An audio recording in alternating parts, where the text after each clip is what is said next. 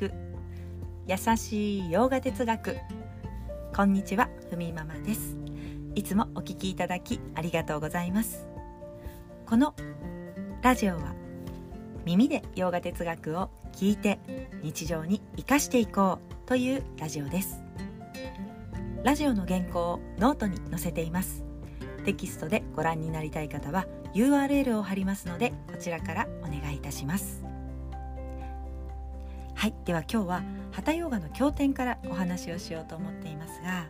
その前にハタヨガの目的とプロセスというのをね少しお話ししたいと思います、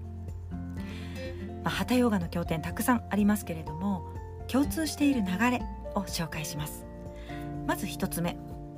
4ステップありますね。4つ4段階。まず1つ目は浄化クリアです。2つ目体の安定アーサナ。3つ目は最適化。呼吸法やプラーナヤーマですよね。ここにムドラーやバンダも入ります。4つ目は瞑想。サマーディですね。この流れをまとめると浄化して筋肉のバランスを整えて呼吸呼吸法をして瞑想していく。まあこの流れがハタヨガの心を解放するメソッドですよと。現代に生きる私たちにもヨガの恩恵を十分に授かることができるということです。はいそれでは今日のテーマ。ヨガを成功するための質というテーマでお話ししたいと思います。またハタヨガの経典は中世からエネルギーワーク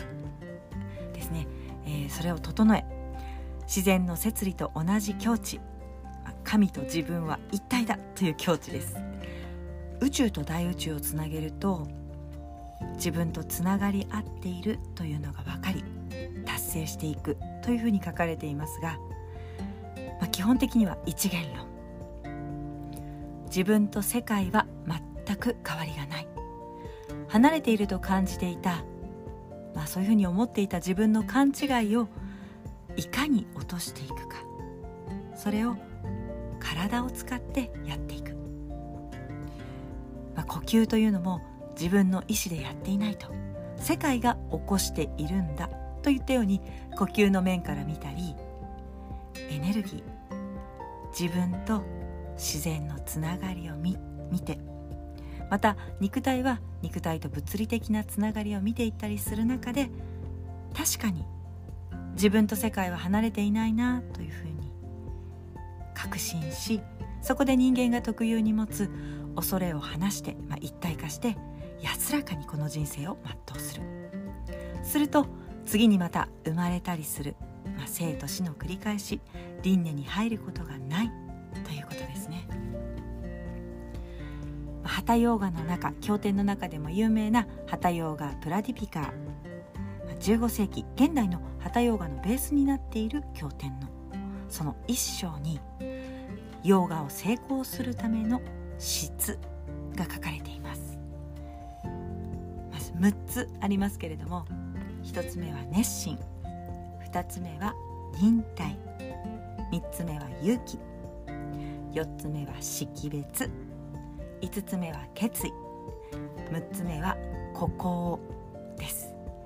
この6つがヨガの成功をもたらす、まあ、熱心というのはもうねヨガや瞑想の時間を作るといったように自分の中でそれが必要だと思って自分の中でそれをやっていくという心これが確かになければ前には進めませんよね。そして忍耐、まあ、うまくいかないことがあると。今までの自分と少し違うことを意識的にやっていかなければいけない。また思い通りにいかないこともあるからそれに対して受け入れる姿勢ですね。そして勇気、まあ、新しいことを知っていくこと。自分の視野を広げていくためには、まあ、今まで持っていた自分の固定概念を時に捨てていかなければいけないこともあります。それにはある程度勇気も必要です。正しい判断ですよね。間違った方向にこう自分が引っ張られていく。ものを手に入れたら自分は幸せだとか。